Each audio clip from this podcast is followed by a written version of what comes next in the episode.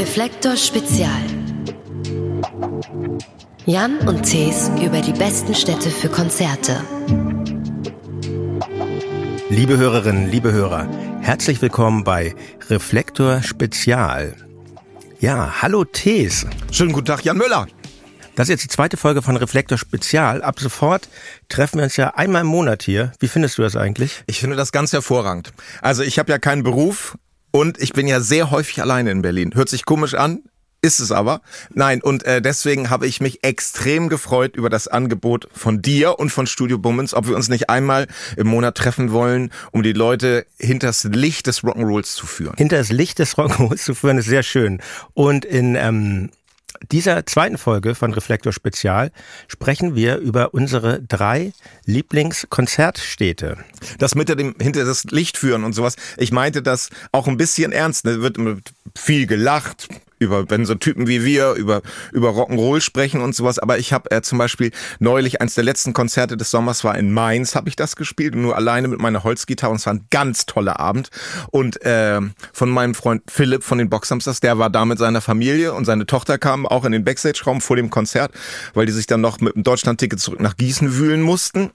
Und dann habe ich zum, zu dem Mädchen gesagt, komm mal mit, hier ist alles umsonst. Und da sind wir so, ich hatte so einen kleinen Catering-Bereich und da lagen dann so Kinderriegel rum. So, möchtest du acht Kinderriegel? Hier ist alles umsonst. Die hat geguckt wie im Schlaraffenland. Und für mich ist es das ja dann in Richtung Kühlschrank immer noch das Schlaraffenland. Aber ich glaube, es gibt eben einfach Sachen, die dann doch alle interessieren, wie das dann ja. so ist. Und es ist ja egal, ob es Theater, Malerei ist oder irgendwas anderes, aber wir machen eben Rock'n'Roll. Genau. Und ja, das Catering ist schon mal ein sehr interessantes Thema. Ähm, für mich immer noch sehr schwer, mit dieser Überzahl an Schokoriegeln umzugehen übrigens. Und ähm, ja, die drei Lieblingskonzertstädte. Ähm, jeder von uns hat sich drei ausgesucht. Wir wissen nicht, wer welche ausgesucht hat. Hoffentlich gibt es keine Doppelung. Und ähm, wir werden jetzt darüber Ost- und Westberlin. ähm, wir reden darüber, was ist das Besondere an diesen Städten? Warum, warum lieben wir es so außerordentlich, in diesen Städten zu spielen?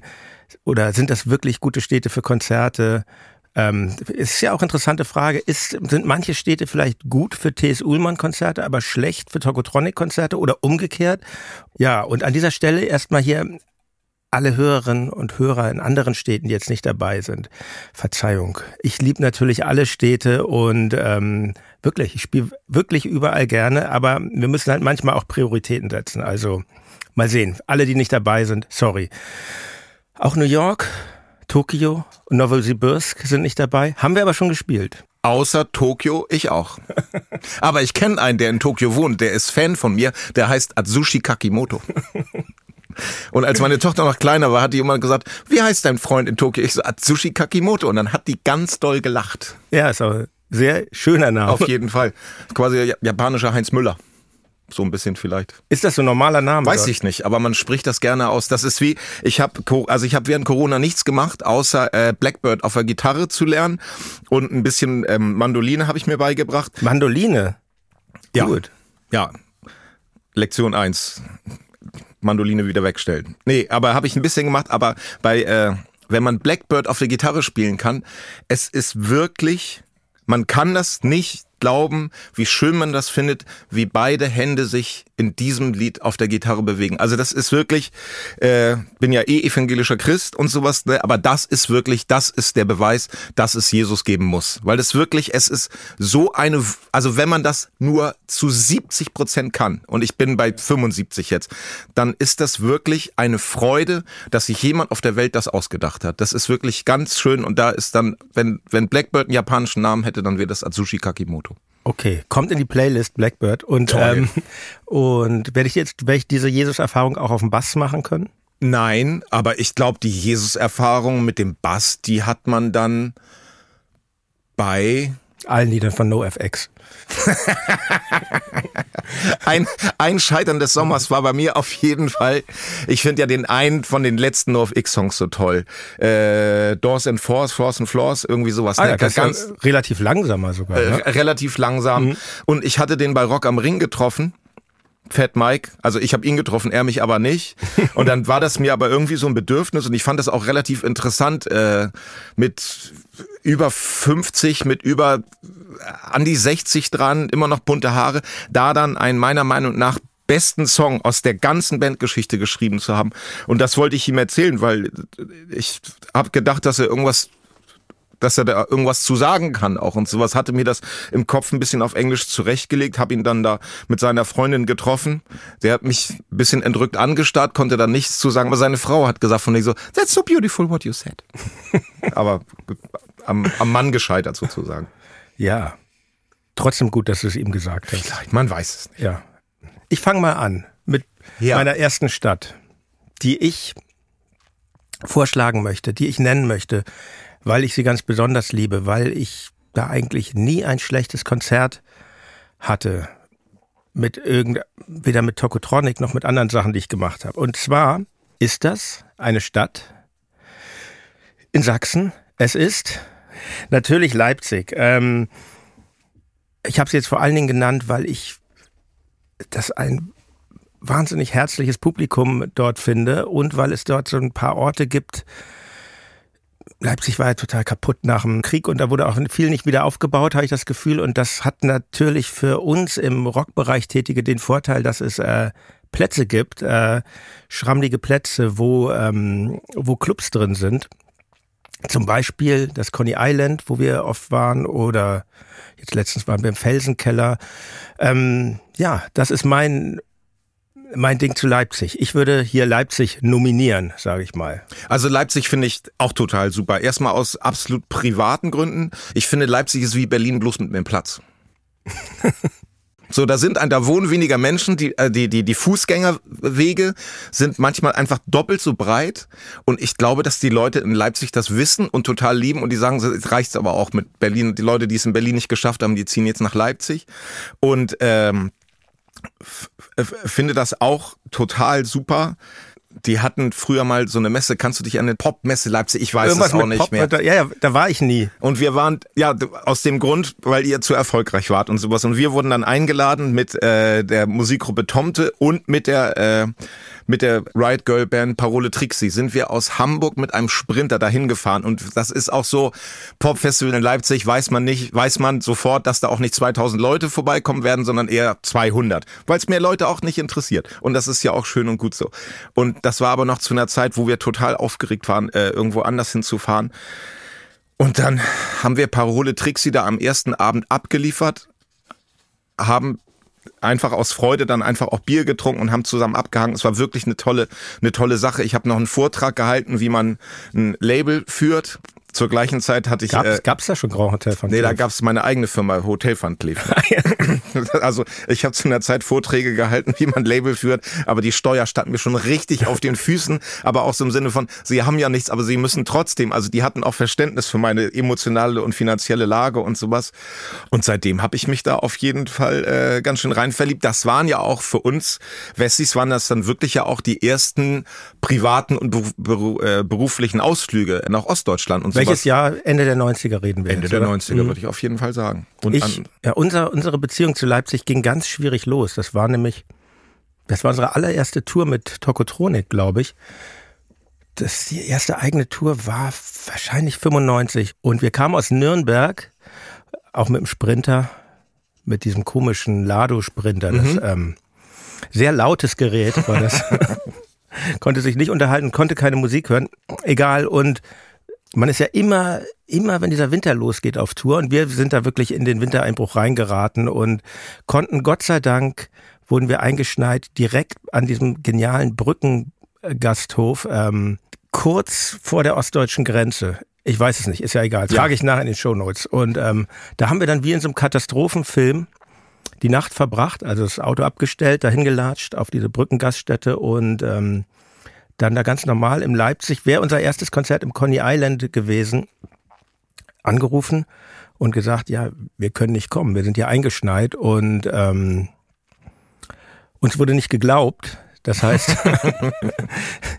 es wurde wirklich vermutet, ja, arrogante Wessis, ihr äh, okay, habt keinen Bock in Leipzig zu spielen. Gut. Und ähm, wir haben danach noch sehr oft dann in Leipzig gespielt und äh, unser irgendwann nach dem dritten Konzert äh, haben sie uns, glaube ich, geglaubt, dass wir damals wirklich eingeschneit waren. Aber das war so meine, mein erster Versuch, nach Leipzig zu gelangen und Schade, dass es das erste Mal nicht geklappt hat, weil ich wirklich von Anfang an dieses krasse Publikum erlebt habe. Kennst du, kennst du diese Erfahrung? Hast du das auch so erlebt in Leipzig?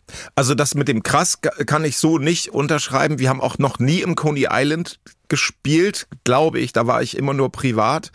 Aber zum Beispiel, wenn man sich die ähm, Turbostart Live-Platte anhören möchte, die ist ja im Coney Island äh, aufgenommen worden. Also ich glaube, Turbostart ist die Hausband des Coney Islands mit euch zusammen. Und das ist dann wieder, finde ich, wo Kultur so wahnsinnig schön wird. Äh, also Turbostart ist ja per Definition immer noch keine Band aus Bremen, keine Band aus Hamburg, das ist auch keine Band aus Kiel, hört sich für euch vielleicht lustig an, das ist eine Band aus Flensburg und umzu.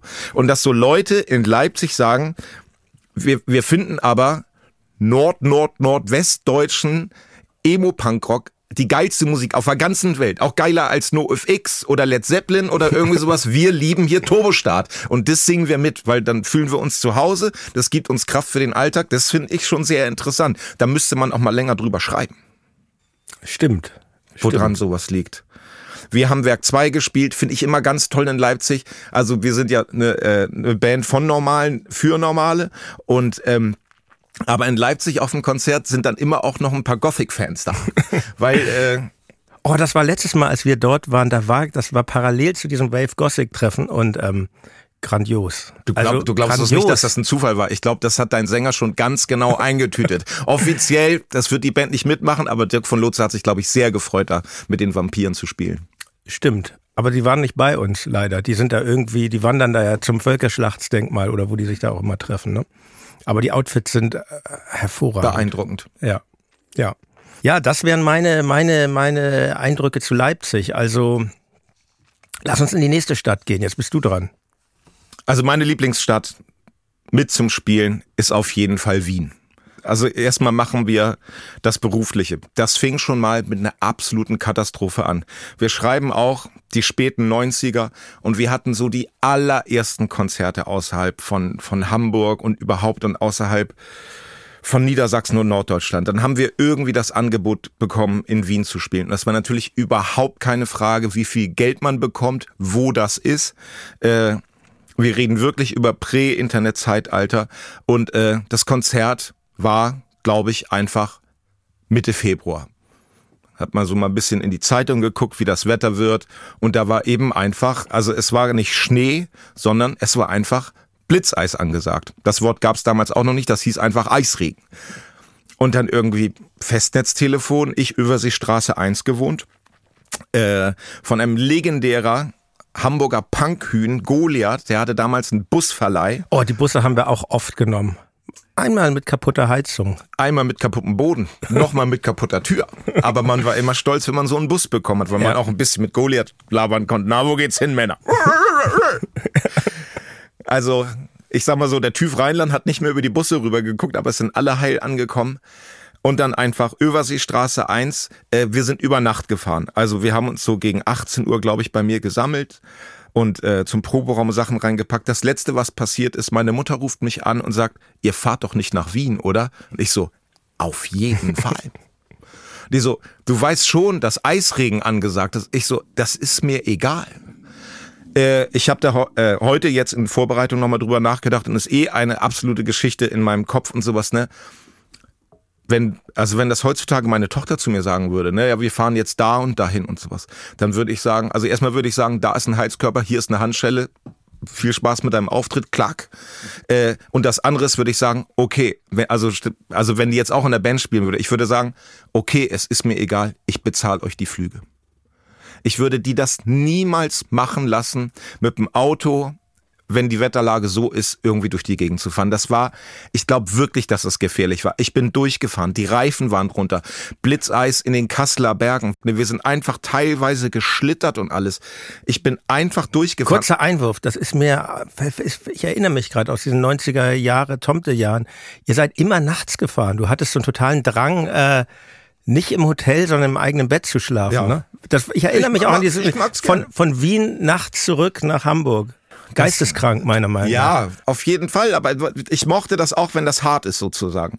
Äh, und dann hat man das irgendwie geschafft und dann gegen irgendwann an der österreichischen Grenze ging die Sonne auf und einfach dieses, dieses Gefühl, dass man dann in Österreich ist, dann in Wien angekommen, dann haben wir, sind wir in die Wohnung von, von Nilo gegangen und haben da erstmal irgendwie zwei Stunden gepennt und sowas, der leider verstorben ist. Viele Grüße von dieser Seite nochmal aus. Und dann haben wir im Haus der kommunistischen Partei gespielt. Ich weiß nicht, warum es das in Wien noch gibt, weil in der Stadt brauchst du wirklich keinen Kommunismus, weil das ja so schön ist. Und dann waren da so, ja, habt ihr auch Mikrofonständer? Und wieso, da steht doch eine. Und dann war das einfach so vom Schweißer-Kollektiv ein zusammengeschweißter Mikrofonständer.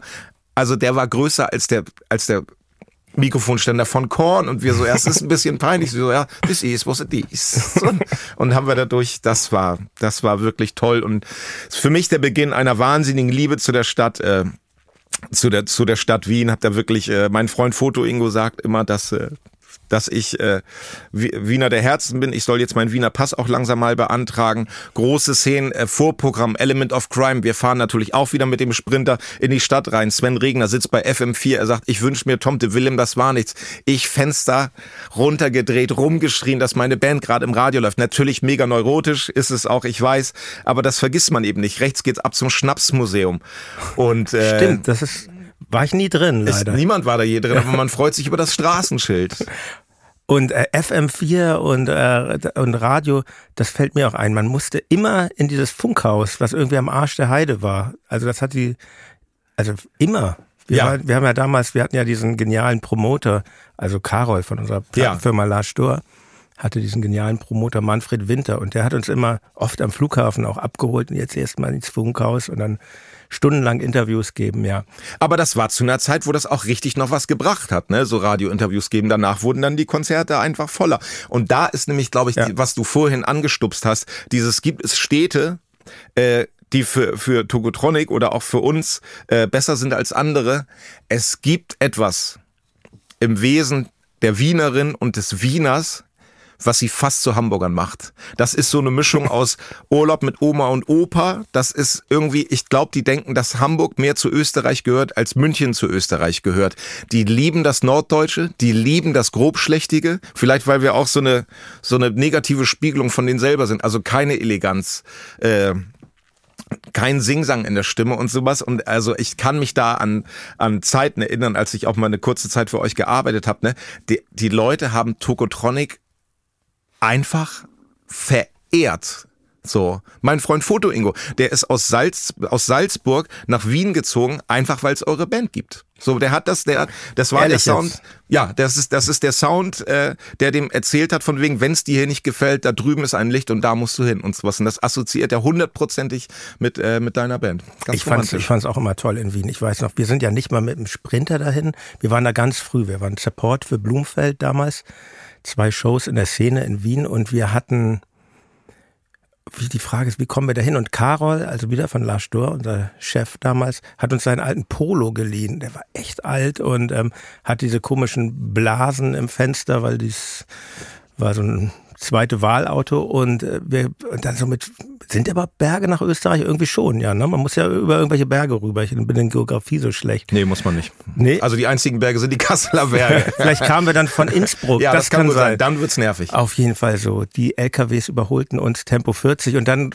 waren wir da in Wien und ähm, ich fand ja auch schön diesen verwirrenden Aspekt. Damals gab es noch den Schilling, völlig unmöglich, das umzurechnen, eins zu sieben oder was das irgendwie war. Und also man verliert völlig das Verhältnis zum Geld sofort. Dann diese Sprache, die dann doch nicht ganz unsere Sprache ist, die, die Chicks und die Libels und die äh, Pickles Wir und reden was über Zigaretten, nicht über Frauen, jetzt bei Chicks. Ach so, ja, das muss man natürlich, also genau, das ist ein Wort für Zigaretten und die Zigaretten waren auch, damals rauchte ich ja noch, Johnny, dann gab es diese Jugendstil-Zigaretten, Smart, glaube ich, ähm, ja.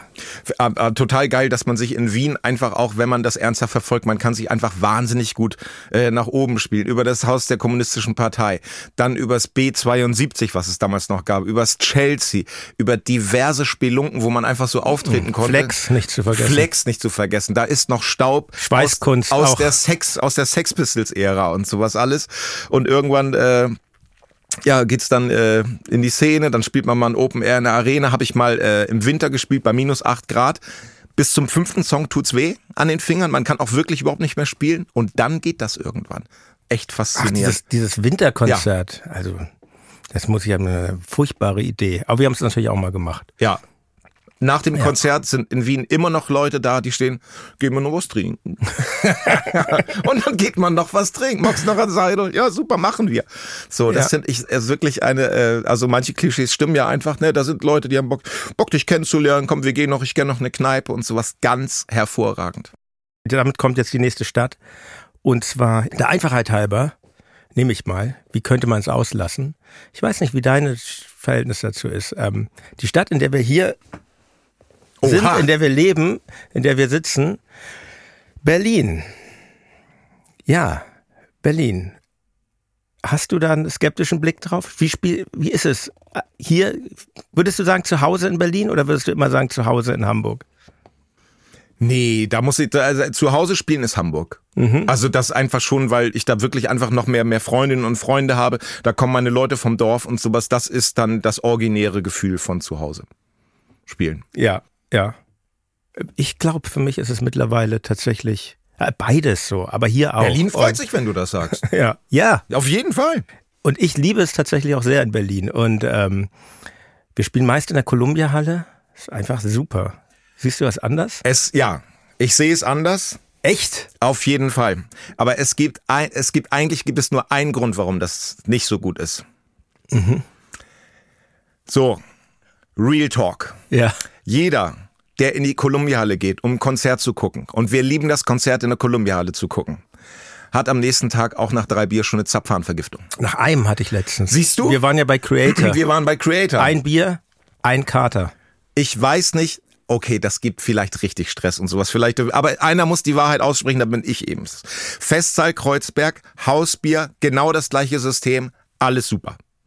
Und in der Columbia-Halle zermördert einen das Bier so schrecklich und das bin ich, ich bin nur der Überbringer. Der, das sagen alle Leute, die in der Columbia-Halle Bier trinken. Da muss man vielleicht mal die Zapfhähne durchpusten. Nein, aber ansonsten ist das, also die Columbia-Halle ist natürlich wahnsinnig toll. Also es ist äh, für mich ist es immer aufregend. Ich meine, ich habe da 2002 Oasis gesehen. Das sind so Sachen, wo ich mit meinem Bruder hingegangen bin, als der hier studiert hat. Es ist einfach die absolute Superfaszination, da selber aufzutreten, wo man schon Konzerte gesehen hat. Ne? Ich liebe das von oben links die Konzerte zu gucken, falls mich mal jemand treffen will. Oben, oben links. Oben links mit Blick ja. auf die Bühne. Guter Platz, ja. Finde mhm. ich auch. Ja, das ist aber, es gibt ja noch andere super Orte. Ich, also wir waren da mal der größte Ort, wir natürlich Support, damals für die Beatsteaks, Waldbühne. Wahnsinn da zu spielen, auch wenn man nur Support ist. Und, ähm, und das Geniale ist ja Berlin, Westberlin, Ostberlin. Im Osten gibt es ein Pendant, die Wuhlheide. Da war ich letztens hier beim Konzert, zweimal sogar, dauernd bin ich in der Wuhlheide. Ich war bei Danger Dan, ich war bei Deichkind und so. Also diese, diese Amphitheater in diesem riesen Ausmaß, das sind schon Hat tolle Hamburg Orte. nicht. Nee, hat Hamburg Wir haben nicht. Bad Segeberg, die Winnetou-Festspiele. Da war ich mal bei Peter Maffay, das war auch schön. Zusammen bei den Winnetou-Festspielen oder beim Peter Maffay-Konzert? Winnetou-Festspiel als Kind natürlich. Ja. Der, ich habe aber, mir war das zu kompliziert damals. Ähm, den brennenden Mann fand ich aber gut. Krass. Äh, nee, gibt's in Hamburg auf jeden Fall nicht. Waldbühne finde ich auch super. Da finde ich auch zum Beispiel äh, so eine so, so eine lockere Seite von, äh, von Deutschland oder Berliner Stadtregierung, keine Ahnung, weil eigentlich musst du das Ding ja auch komplett dicht machen mit diesen Eisentreppen und es ist ja wirklich total gefährlich, da durch die Gegend zu laufen und sowas, aber finde das eben... Stimmt, es geht steil nach oben. Es ne? geht steil nach oben, im gleichen Sinne geht's auch steil bergab, jede Treppe ist anders und äh, aber eben da auch einfach, ne, der Hauch der Unendlichkeit. Berlin ist, äh, bei mir ist es auch äh, das Huxleys Neue Welt und sowas. Da hab ich, da war ich mal bei einem Konzert von Sugar und Disposable Heroes of Hypocrisy. Und äh, allein die, die Zusammenstellung war schon genial. Mein Bruder hat äh, in Neukölln studiert also mein Bruder hat nicht in Neukölln studiert, sondern in Berlin studiert und äh, und äh, hat da um die Ecke gewohnt, sind wir hingegangen und habe ich einen angelabert, are you from the disposable heroes of hypocrisy? Und er so, yes. Und ich so, can I interview you? Und er so, yes. aber ich hatte ja gar keine Zeitung, aber habe ich mir einfach ein paar Fragen und habe den einfach so ein bisschen so wie ist, House the State of America, ne, ist really bad. So, und dann hat er sich einfach die Zeit genommen, um sich mit mir zu unterhalten und sowas. Das war, das ist natürlich auch total super. Und dann eben einfach diese ganzen Läden, durch die man sich in, äh, in Berlin spielen kann, der Schokoladen und sowas, das ist auch immer aufgeregt, aufgere aufregend gewesen, dahin zu kommen. Was halten wir vom SO36? Der Punkerschlauch von Kreuzberg.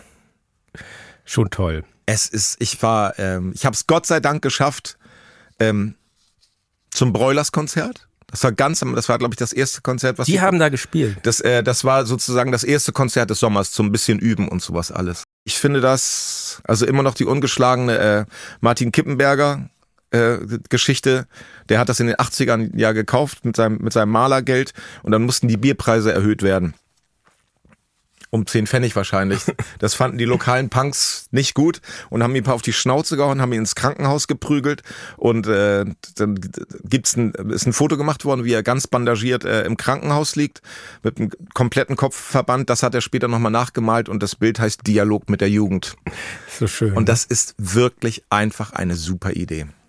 Berlin, was gibt's noch zu sagen? Absolutes Überangebot. Ich kann's euch versprechen, Leute, wenn das nicht schon ausverkauft ist, so von wegen, guckt man dann irgendwie wie aus Wetter im, äh, im, im Open Air Sommer, guckt man, wenn man in Berlin spielt, wer spielt denn noch? Ach, James Last und Slayer spielt auch. Wer soll denn zu uns kommen? Und die Leute und die Booker und alle sitzen da und knabbern die Fingernägel, damit wenigstens 20 Leute zum Konzert kommen. ist wahr. Ist ja. wahr. Ja. Wo habt ihr letztes Mal gespielt? Wo war dein letztes Berlin-Konzert? Äh, auf dem Tempelhofer Feld haben wir gespielt. Wir haben so einen leichten Sprung gemacht in der letzten Zeit. Nein, wir, äh, äh, die Toten Hosen haben uns gefragt, weil der spontane Band abgesagt hat, äh, ob Ah, okay. wir, ob wir, ob wir da spielen wollen und sowas. Und das war, es war wirklich niedlich und sowas. Ne, ich zu meiner Tochter gesagt, ich so Digi, pass auf, ne, Familientermin, du kannst nicht Nein sagen. Und so habe ich gesagt, so ich möchte gerne, dass wir zusammen zum DTH-Konzert gehen.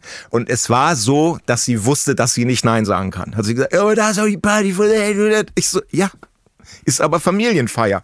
Sie so, ja, aber um 10 darf ich gehen. Ich so, 10 ist in Ordnung, dann vielleicht, wenn du mir Verkehrte kein Welt. Bier holen musst.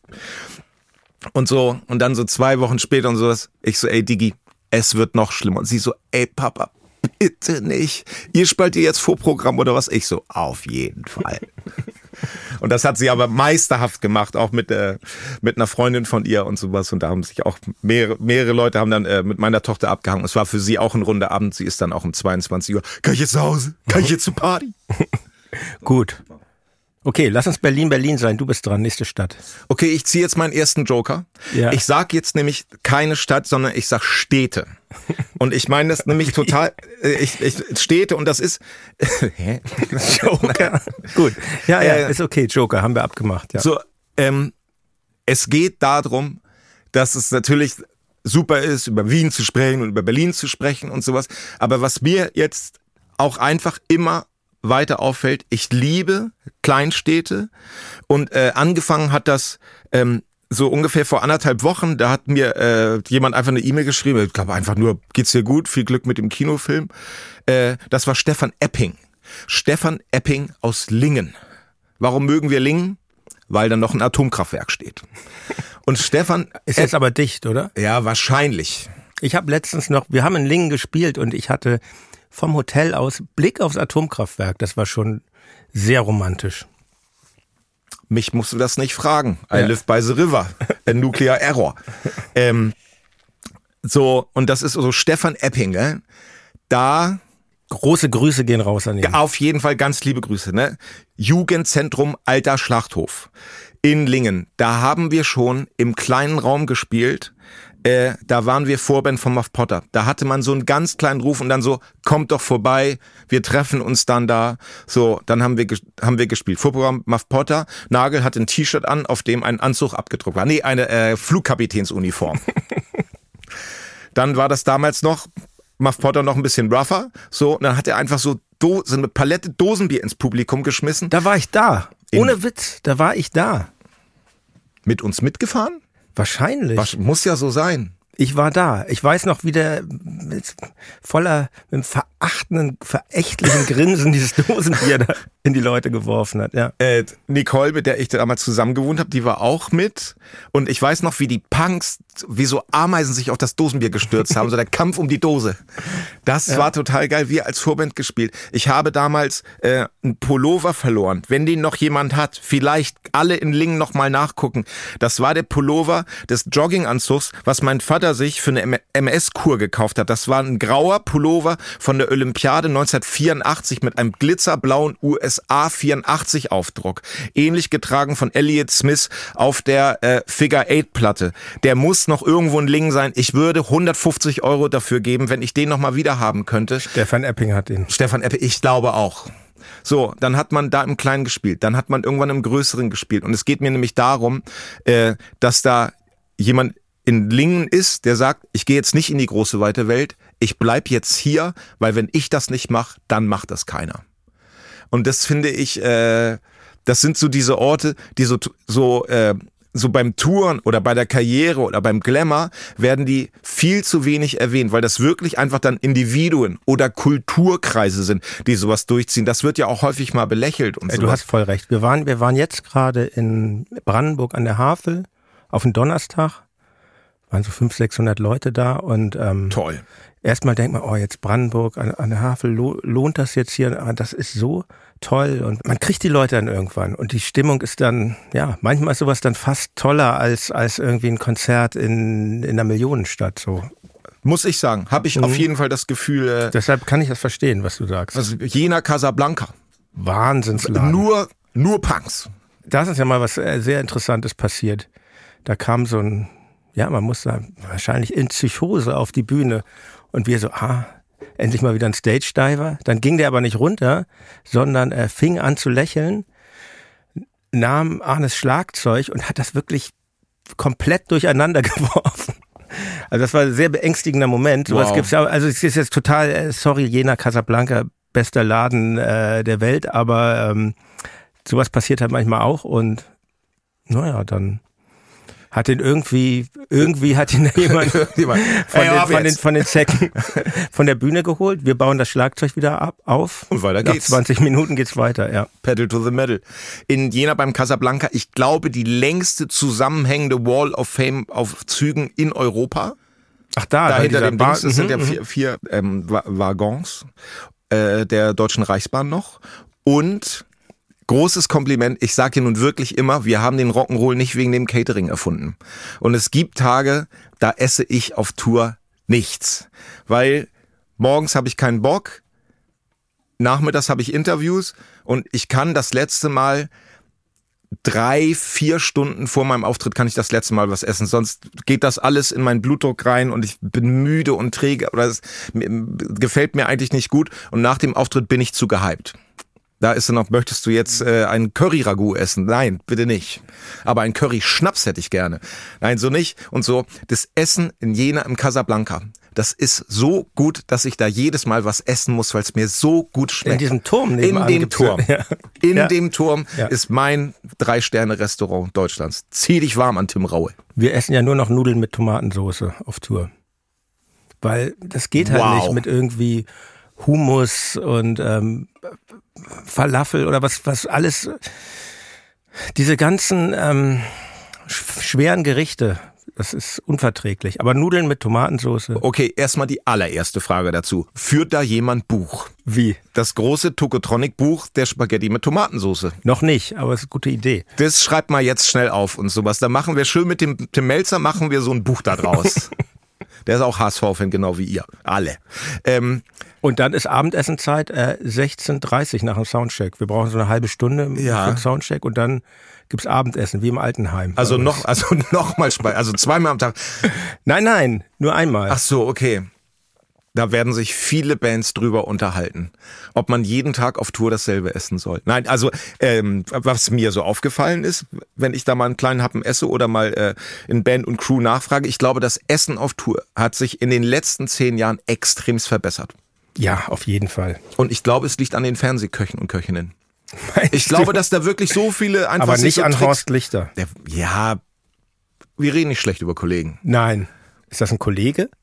Weiß ich jetzt auch nicht. Ja. Mein, mein Lieblingskoch ist ja eigentlich der Anthony Bourdain aus, äh, aus Amerika, der ja leider auch nicht mehr lebt und sowas. Und es ist so lustig, ich habe zwei Bücher von dem gelesen und in einem Buch steht wirklich einfach drin. Wundern Sie sich, warum es, warum es im Restaurant immer besser schmeckt als zu Hause. Er redet natürlich über so, über High-Klasse. Ja. Wissen Sie, warum es in Restaurants immer besser schmeckt als zu Hause? Sie wissen es nicht, hier ist die Antwort. Ein halbes Stück Butter. Aber an jedes Gericht, einfach noch ein halbes Stück Butter ran, schmeckt immer besser. Fand ich, fand ich sehr erhellend. Klingt total logisch, ja, ja, sehr gut. Mich, mich flasht das ja auch tatsächlich, wenn in so Backstage-Bereiche so haufenweise alte Konzertplakate hängen. Ich finde auch vollgeschmierte Backstage-Räume übrigens gut. Ich glaube, er meinte das gar nicht. Ich glaube, er meinte das gar nicht so böse und sowas. Aber es ist auch eine Textzeile, die ich als tourender Musiker, ist die halt auch einfach in meinem Urwissen drin. Äh, Materia, als der mal gerappt hat, kommst du in den Backstage-Raum, erster Aufreger, kleiner, runde, orangener Ohrboten, Aufkleber. Dass ich so, Mann, Materia, das, okay, der Reim ist super. Ich weiß genau, was du meinst, aber es ist auch ein bisschen fies. Ohrboten, Berliner Band. Berliner Sind Band. Sie noch aktiv? Äh, auf jeden Fall. Und äh, Auch aufklebermäßig? Sch- äh, Spielplatzkollege von mir, auf jeden Fall. Von den kleinen Städten, die du hier nominiert hast, gehe ich zu einer großen Stadt. Ähm, ganz, ganz große Liebe von mir geht nach München. Es ist so, jahrelang glaubten die Münchner aufgrund der Fake News Berichterstattung einer überregionalen in München ansässigen Tageszeitung, dass Tokotronik München hassen, was natürlich nie, nie, nie, nie stimmte. Ich habe es ja, glaube ich, bei Reflektor auch bei jeder Gelegenheit schon erzählt, aber ich erzähle es hier nochmal. Ich finde es einfach richtig super dort. Ich fand schon immer super. Wir spielen meist in dieser völlig äh, charakterlosen Tonhalle. So eine lange, schlauchige Wellblechhalle. Klingt bestimmt furchtbar, aber ich liebe es da zu spielen und ja, alles, was es da sonst auch noch gibt. Ich weiß gar nicht, gibt es das Atomic Café noch? Ich hatte ja auch mal elektronische Musik gemacht mit dem Bierbeben. Da waren wir in so einem Club. Die Registratur, immer Wahnsinn gewesen. Ich habe noch keinen schlechten Abend in München gehabt. Da gab's noch Kokain aus Messingkübeln. Ja, die waren zu klein. München hat ja auch, finde ich, popkulturell eine ganz tolle Geschichte. Die Studios, Freddie Mercury, alle haben da aufgenommen. Wer zum Beispiel? Genghis Khan, äh, keine Ahnung. Zwei der Murphy-Gänge haben auch aufgenommen in München. Bestimmt. Glaubt, wahrscheinlich. Also, und diese ausgelassene Monaco-Franze-mäßige Stimmung, das finde ich irgendwie, die man sich so herbeifantasiert hat vorher, bevor man da gespielt hat, dass wir die wirklich so erleben, ist einfach, ich finde es ganz toll. Auf jeden Fall. Aber ich kann auch verstehen, woher das kommt, dass Leute denken, eine Hamburger, ehemals Hamburger Band, hat Probleme in München und ähm, gesagt, Hamburger Band hat's gesagt. wie geht's dir als Hamburger? Dein, Be- deine Beziehung zu München? Also ich finde, Spielend. das, ich finde das natürlich einfach total interessant, ohne eine feste Meinung zu haben, weil ich Leute mit fester Meinung nicht so gerne mag. Du kommst in eine Stadt und du weißt, dass hier alle doppelt so viel Geld haben wie in Kiel. So, ich finde das total interessant. Wie, also, wie ist das Stadtbild? Wo gibt's welche Geschäfte? Äh, können die Polizisten und Müllmänner noch in der Stadt wohnen oder müssen die 60 Kilometer auswärts fahren? Äh, so, eine, so eine Struktur. Wie teuer sind die Preise in den Restaurants? Was laufen für Leute durch die Gegend? Und das ist in München eben einfach auch mal eine Ansage. Ne? Extrem erfolgreiche Stadt. Äh, die Welt liebt diese Stadt. Die, das ist ja quasi auch eine Stadt als Museum. Also die, die, die Leute sagen ja einfach, ich möchte München sehen und was. Ne? Bei einer Stadt, die in großen Teilen ja auch gar nicht so hübsch ist. Doch. Ja, okay, alles ist hübsch an München. Und äh, das finde ich erstmal total interessant. Ich war ähm, ne- neulich beim Fußball. Lustig, FCB gegen FCA. Hört sich ein bisschen komisch an. Was ist aber FCA? FC Augsburg. Ah ja. Und äh, Du weißt, ich habe da nur sehr, ja, sehr, ja, ja, sehr rudimentäres total. Wissen. Ist auch das allererste Mal beim Bayern-Spiel gewesen und äh, und aber unfassbar viele Japaner. Unfassbar viele Japaner und ich glaube nicht, dass das Studenten waren, weil ich glaube, dass ich japanische Studenten ziemlich schnell äh, erkennen könnte, sondern es waren Leute, die kommen aus Japan rübergefahren und ziehen sich den FC Bayern rein, weil der für irgendwas steht. Da bin ich noch ein bisschen am überlegen, wofür das steht, aber es war für mich Ich sag, guter Fußballverein, was Guter ich so weiß. super Fußballverein. Äh, dann äh, zum ersten Mal äh, zwei Frauen mit Kopftuch im Fußballstadion gesehen. Also das habe ich selten gesehen. Das fand Hatten ich. wir mit Toko in, in, in der Tonhalle eine Muslima mit Kopftuch in der ersten Reihe. Wie toll das war. Ja, ja. Sowas. Only in Munich und sowas. Und für uns äh, ist es natürlich ganz toll. Ähm, wir hatten dann mit Tomte zum ersten Mal einen professionellen Booker. Das war der Marc Liebscher von Blickpunkt Pop, den man heute noch kennt als äh, als Manager von den Sportfreunden Stiller. Und das war super. Es war ein super Booker. Äh, der hat die Tourpläne eine Stunde vorher gefaxt, bevor man losgefahren ist. Das Problem beim Thermofax, was wir damals im Grand Hotel van Cleef hatten, da, wenn man eine Karte geschickt hat, man hat sich früher wirklich einfach Karten durch die Gegend geschickt, wo man hin musste. Die Karten waren alle schwarz, darauf konnte man überhaupt nichts erkennen, wo man hin musste. Also erstmal grob in Richtung und sowas alles. Und äh, aber der hat uns dann gebucht und dann haben wir äh, mit Tomte im B72 gespielt. Das war ein Club, den gab's ganz kurz und das war unser erstes ausverkauftes Konzert. In München? In München. Also. Und das war für uns ein, also auch einfach auf dem Boden danach geschlafen, überhaupt kein Problem. Es, äh, aufgrund der ökonomischen Struktur Münchens gibt es äh, in den auch in der Münchner Independent-Szene gibt es einen Hang zum Akzess und äh, dazu, äh, wenn man sich freut, viel Geld auszugeben. Da haben, waren wir häufig Nutznießer davon. ja, ich glaube, das ist es auch, was ich meine. Und was du natürlich sagst, irgendwie man sieht, äh, wie reich die Stadt ist und was für Verdrängungen da stattfinden, ist sicher richtig ist mir aber, vielleicht bin ich da auch ignorant, nie so extrem aufgefallen. Man ist ja auch sehr in der Blase, man fährt da irgendwie mit seinem Bus oder Nightliner zum Club. So viel sieht man ja auch nicht. Aber so, ich, aber ich kenne kenn dieses Gefühl. In Zürich habe ich das viel stärker mal gespürt. So, ah, ich hole mir mal ein Stück Pizza, huch, äh, Portemonnaie ist leer und so. ähm, letzte Stadt. Bitte, du bist dran. Muss mich bei vielen Städten entschuldigen, aber it is what it is. Es ist Köln. Kein Hamburg. Sehr interessant. Ja, was, ja, es geht ja, es geht ja auch um die Geschichte und so. Dann machst du das demnächst mit dem Markus Fiebusch, der sagt dann einfach so, ja, Hamburg ist immer am geilsten. gut. Nee, ist nee, gut. bei mir ist Wir es lassen bei, Hamburg weg. Also ja. bei mir ist es mit Köln ganz klar, ne? Es äh, ist für meine TSU Mann und Band ist es inzwischen eine der es ist die größte Stadt, also wo wir die größten Einzelkonzerte spielen. Wirklich? Ja.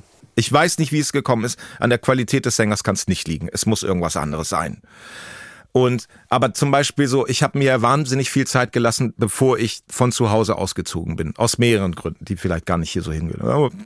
Lange bis äh, Zivildienst da noch gemacht und da musste ich irgendwo hin, weil man ja irgendwas machen muss.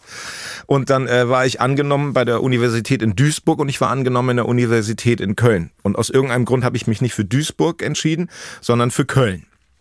Und dann bin ich da hingegangen und habe äh, ein Konzert in Süke gespielt mit Quest for Rescue und am nächsten Tag ging die Uni los. Wenn jemand sein Studium so ernst nimmt, dass er am Tag vor dem Studienbeginn noch schnell ein Konzert spielt, ist eigentlich auch schon alles klar.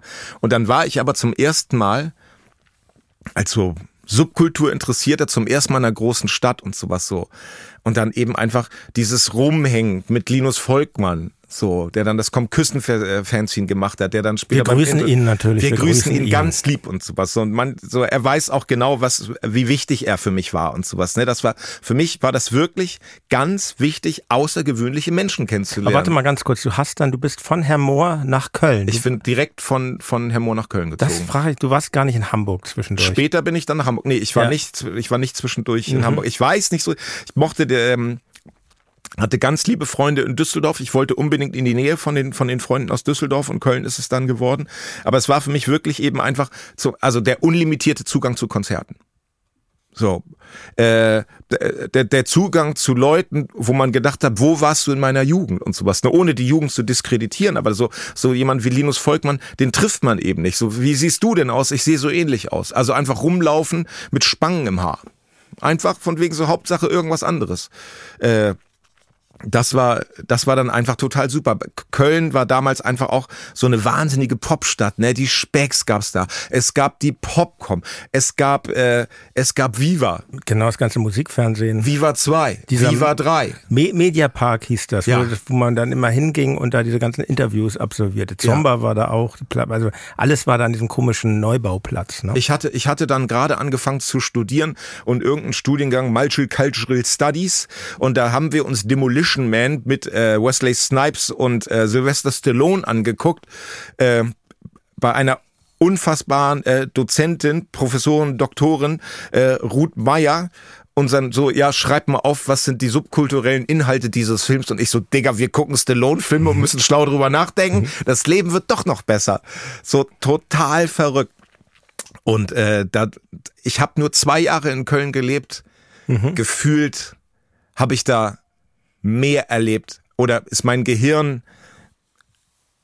größer geworden als in den letzten vier Jahren, weil man dann eben doch noch einfach sehr auf der Suche ist, wahnsinnig aufmerksam ist für, für bestimmte Sachen. Und das ist, wenn man eine Architektur einer Stadt äh, verstanden hat, und das hat man damals dann eben wahnsinnig schnell, dann wird das für immer eine besondere Stadt einfach bleiben und sowas. Ne? Da auch wieder im Underground spielen und sowas. Ne? Und dann bin ich da selber hingegangen, Unsane, so eine Noise-Rock-Band. Ja, ich gehe da hin, ja, äh, ne, das ist Krach und ich alleine auf dem Unsane-Konzert und der Schlagzeuger oder der, der eine Sänger hatte sich einfach eine Schrotflinte auf den Unterarm tätowiert. Ich so, wie ist das denn, ey, geil. Und äh, nee, und wir spielen wahnsinnig gerne in Köln auch alles, Plattenläden, Konzerte, Hauskonzerte, überall und sowas. Aber jetzt hat es sich in der letzten Zeit dann doch einmal dann ins Palladium verschlagen. Und es war super. Ich will ein bisschen Wasser in, in Wein gießen. Findest du das Publikum nicht ein bisschen reserviert in Köln? Hallo Köln. Da, da musst du eine, da darfst du eine Sache nicht vergessen. Die sind erschöpft vom Karneval das ganze Jahr über. Reserviertes Publikum ist mir egal. Das hat, für, das hat für mich nie eine Rolle gespielt. Das ist nicht gut, das ist nicht schlecht, das ist einfach so. Das ist, äh, also. Also ja. Nee. Ach so, äh, ich, ich weiß es, ich weiß es ehrlich ja. gesagt nicht. Ja. Das ist, äh, ich bin dann, ich bin dann da in der Mitte von der Bühne und fange an zu singen und ob die reserviert sind, das ist für mich, das ist für mich nicht ent, entscheidend. Ich bin, ich habe ja viel, ich habe ja viel Zeit zu gucken am Bass. Dann gucke ich, ah, was mal, oh ja, uh. da benimmt sich einer daneben, herrlich. Ah, ein total besoffener, genial. Der ja, gleich grölt er in Dirks Ansage rein. Das, das, das, das, das kannst du alles machen. Ja. Also ich kenne den Zen-Zustand auf der Bühne natürlich ja. total. Also äh, ich denke auf der Bühne zum Beispiel häufig ans Bügeln. Obwohl ich gar nicht bügel, aber mein Kopf ist eine Hand, die so bügelt. Ich weiß wirklich nicht mehr, was ich, was ich singe und an welcher ja. Stelle das ist. Und das ist schon, das ist schon sehr Blackbird auf der Gitarre spielen mhm. mäßig. Nee, reserviert habe ich das. Ja gut, ich bin auch Kölsche Jung. Irgendwann kommt der Wolfgang Niedecken auf der Bühne, da sind die Leute schon ganz aufgeregt, auf jeden Fall. Ach, der kommt bei dir. Ja, bei uns nicht, ne? Ja, aber. M müsst ihr, glaube ich, einfach mal fragen. Der, der freut sich. Ja, mal sehen. Das ne? ist, nee, ist ein, ganz, ist ein ganz moderner, äh, ganz moderner, cooler. Ich frage erst mal Zeltinger, dann frage ich ihn. Auf jeden Fall. Zeltinger wollten wir mal covern, war aber zu kompliziert, haben wir nicht geschafft. Was? Münger, Müngersdorfer Stadion. Ah, ich dachte Asi mit Niveau. Kommt in die Playlist, Leute. Auf Beides. jeden Fall. Ja. Ja gut, Köln, nein, ich habe überhaupt nichts gegen Köln. Ich, ich fand, ich, wie, als wir anfingen mit, mit Tokotronic und dann ging das gleich da zur Popcom und so, das, das war der Wahnsinn. Und, und das stimmt, das Underground. Aber ja, es war eben auch so eine, Stadt mit viel Popwissen, habe ich das Gefühl. Und, oh, da haben die das, Leute richtig geguckt. Ja, und das, und das, das Specks thronte über allen seiner Zeit, so war ja, war ja auch toll. Aber so, es ist, ähm, und man darf sich da auch, äh, wir führen euch hinters Licht beim Rock'n'Roll, man darf ja eine Sache auch nicht vergessen, ne? Es haben alle immer recht. Also wie häufig hat man das, zum Beispiel, wenn ich einen Text auf der Bühne vergesse, ne? Also es, ja. also ich weiß, warum das passiert, so, wenn mein Kopf einfach zu voll ist oder irgendwas stresst mich oder das ist total egal, ob es groß ist oder klein ist. Ne? Ich, hab, ich glaube, ich versinke mich tendenziell häufiger, wenn ich auf einer Hausparty von 25 Leuten spiele und sowas. Man versinkt sich oder irgendwas ist bei mir schlecht gewesen. Ne? Man kommt von der Bühne und denkt, ja, heute war irgendwie oder es war mir zu lang. Die ersten, die zu einem kommen, ist irgendwie Nizza, meine Gitarristin, sagt, today was awesome. So, das ist wirklich auf zwei Quadratmetern kann sich das schon total äh, unterscheiden und vor allen Dingen genau das Gleiche ist auch äh, im Publikum. Ne? Manche Leute sagen, ja, beim letzten Mal war es besser und äh, sowas halt und ähm, da muss man sich, äh, zum Beispiel bei mir ist eben einfach, also mit das Heiligste, worauf sich keiner freut, das Sonntagabendkonzert wenn wirklich alle kaputt sind vom Wochenende und alle wollen nur auf die Couch, das liebe ich. Challenge accepted, Leute. Und das finde ich ja, ganz, weil es wirklich, die Leute sind wirklich fertig, sie sind aber total ruhig, sind total aufmerksam und irgendwann ab Song 12 oder 13 sagt der erst vom Ding so, okay, ein Bier trinken wir jetzt. So, und dann kommt da so ein bisschen Gemucke wieder rein und mhm. sowas. Und zum Schluss sind das dann häufig die Konzerte, die dann äh, zumindest am herzlichsten sind, wo alle Leute sich gefreut haben, dass sie sich doch noch rausgetraut ich haben. Ich weiß, was du meinst. Ich möchte auch nicht, dass jetzt der Eindruck entsteht, Überhaupt dass ich, nicht. je mehr Pogo, desto besser finde ich das nicht. Das, das, das, es gibt schon viele Parameter, die ein wenn man auf der Bühne steht, einen Abend ganz besonders äh, genießen lassen. Und ich habe auch schon Konzerte, wo, wo jetzt wenig Bewegung im Publikum war, wo ich dachte, wow, die Leute waren aber toll, weil die waren so aufmerksam oder so. Und damit möchten wir euch einladen zur nächsten Reflektor-Spezialfolge mit mir und Jan Müller, die da heißen wird, wir führen euch, wir führen euch hinters Licht des Rock'n'Rolls, Parameter im Rock. ja, sehr gut. Aber wir müssen eins noch vorher ja. machen. Wir müssen, ähm, wir, wir wollen ja hier auch nominieren, ne? Welche Stadt, können wir uns auf eine Stadt einigen? Ja, ich einige mich auf Nünchritz. Nünchritz. Nünchritz. Äh, irgendwo, ich habe heute Morgen noch, also heute Morgen Recherchearbeit, ne? Ja. Tomte 98 Gröbe, Stemmi Bodo, viele Grüße von dieser Seite aus. Äh, wann haben wir, wie hieß der Ort, wie hieß der Ort äh, hinter Chemnitz, wo wir mit den Boxhamsters gespielt haben? Erste E-Mail von Stemmi dann zurück, das war mit den Weakerlands. Okay, alles klar, wie hieß der Ort? Nünchritz. Okay, das haben wir schon mal, aber da hat doch Matze Hilscher auch mal aufgelegt. Also E-Mail an Matze Hilscher, okay, pass mal auf, Message from the Lost Rock'n'Roll, hast du nicht mal mit uns Nünchritz aufgelegt? Also ja, auf jeden Fall. Ich so, mit mhm. welcher Band war das? War mit Boxhamsters. Also wir haben zweimal Nünchritz gespielt. Mit den Weaker Thans und mit den, äh, mit den Boxhamsters. Da stand äh, bei uns auf dem Flyer stand drauf, Weaker Thans sind liebe Freunde von uns aus Winnipeg, Kanada. Stand drauf, Weaker Thans, Emo aus Kanada, darunter stand Appleseed Cast, Emo aus Amerika und darunter stand Tomte. Amerika, nicht USA oder was? Mischung aus Buddy Life, Box Samsters und Tokotronic. Okay. Und dann haben wir uns da die, also in einem Wohngebiet, in einer Kleinstadt, irgendwo in Sachsen. Damit fing die Sendung ja das auch an. Das wollte ich fragen, wo ist das? In Sachsen? Irgendwo in Sachsen. Google Maps hilft uns weiter.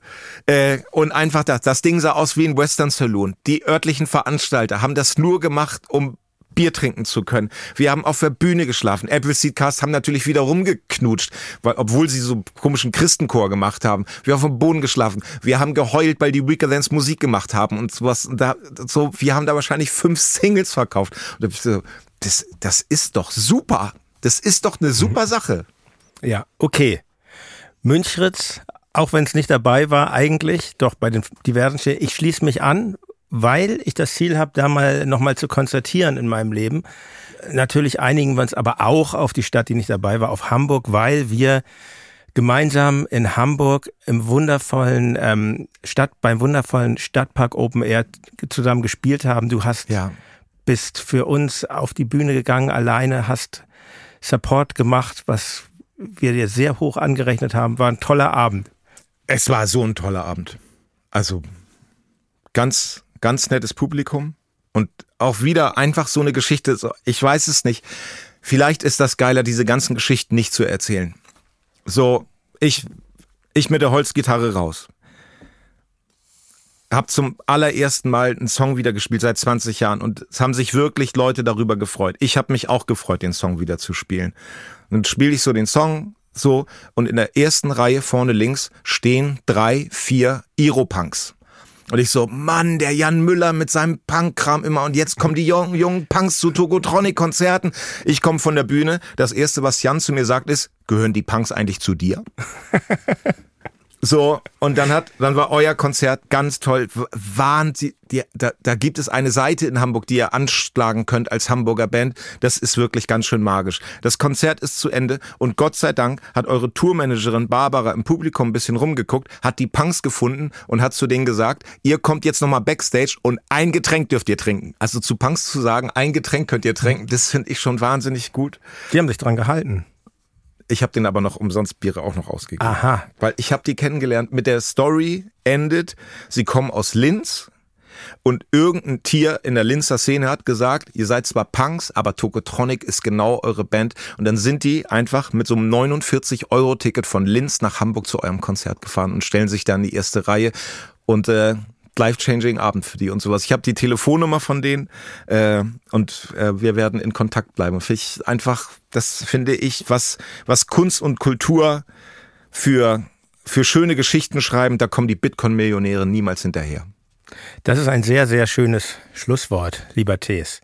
Ja, liebe Hörerinnen, liebe Hörer, vielen Dank an euch, dass ihr uns äh, zugehört habt.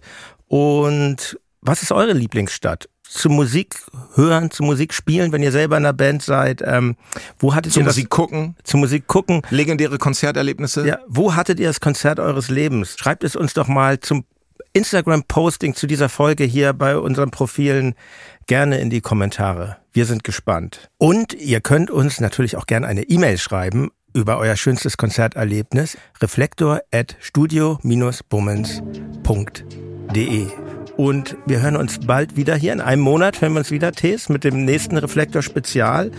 Ähm, denn, wie ich ja eingangs schon sagte, Reflektor-Spezial ab jetzt einmal im Monat, im Freitag. Und was bleibt mir noch zu sagen? Ich gebe dir das letzte Wort, Tees. Ich habe einen Job und ich habe lange Beine. Danke. Euer Jan Müller Und Tess Uhlmann.